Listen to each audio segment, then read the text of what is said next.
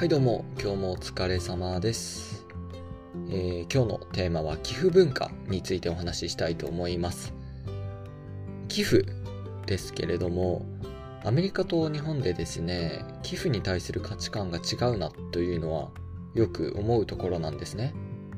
特にあの、まあ僕が今いるワシントン DC は、ホームレスの方々はかなり多くてですね、えー、見かけることも多々あります。通り過ぎると小銭を求められることもよくありましてあとはホームレスの方の中にはですねお店のドアの前に立って開き閉めをしてあげることで、まあ、チップをお願いするような方もいたりしました。でそこで驚いたのはですね結構お金を渡してる通行人がいるっていうところだったんです。それが僕にとってはかなり驚きでした。日本で言えば自分はあの新宿のイメージなんですけどホームレスと思われるような人もあんまりお金を求めてくるようなイメージというかことに直面したことはないですし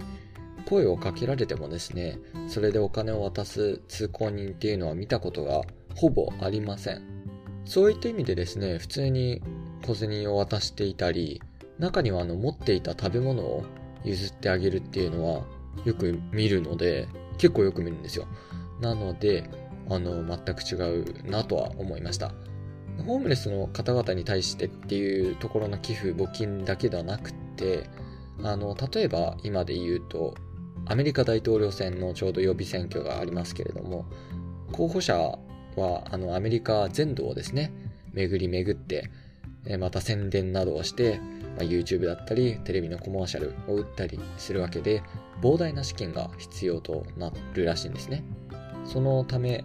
ホームページには必ず寄付の項目が前面にですね見やすいところに出ています。あとテレビ討論なんかでも宣伝をしてあの寄付をお願いしますというふうによく言われています。気になってですね、何人かあの候補者のホームページ見てみたんですけれども、ほぼ全員寄付のページは分かりやすいところにあるんですが、あの寄付自体はですね、アメリカの市民というか、有権者でないと寄付っていうのは受け付けてくれないみたいでした。ただ、あの、5ドルから500円からボタンがあってですね、まあ、実際あの自由に額は多分0以上であれば決めることができると思うんですけれども、でも5ドル500円のボタンさえあってあのかなり気軽に募金できるような形になっていました。あとあのよく目にするところで言うと Facebook のあのお誕生日の募金みたいのありますよね。自分の誕生日に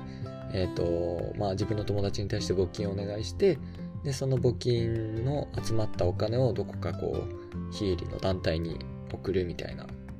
のを見たことがあります。僕も12回だけそれであの Facebook 上の友達の募金に参加したことがあります。日本で考えるとですね、まあ駅前の募金はよく見ますけど、あんまり払ってる人って見ないですし、あとネット上で言えばクラウドファンディングは最近認知度が上がってますけど、でもたまに炎上したりしていて、寄付に対する認識はですね、やっぱりアメリカと日本で多少違いがあるのかなと思いました。僕自身もですね、あんまり寄付や募金はする方ではないと思います。まあ、ただ振り返ると、小学校の時とかって、ユニセフ募金とか、なんとかの羽募金みたいなのが結構あって、あの、小さい頃から親しみはあったと思うんですよね。まあ、なので不思議だなっていう感じです。これからの時代はもっとキャッシュレスになり、デジタル通貨の時代になるとすると、ホームレスの方々にはですね、もしかしたら厳しいような状況になるかもしれません。一方で銀行口座から募金するみたいな今までのやり方が変わってですね、ネット上でより寄付がしやすくなるような世の中になるような気もしています。はい、というわけで今回は寄付文化について日本とアメリカの例を少し比べながらお話しさせていただきました。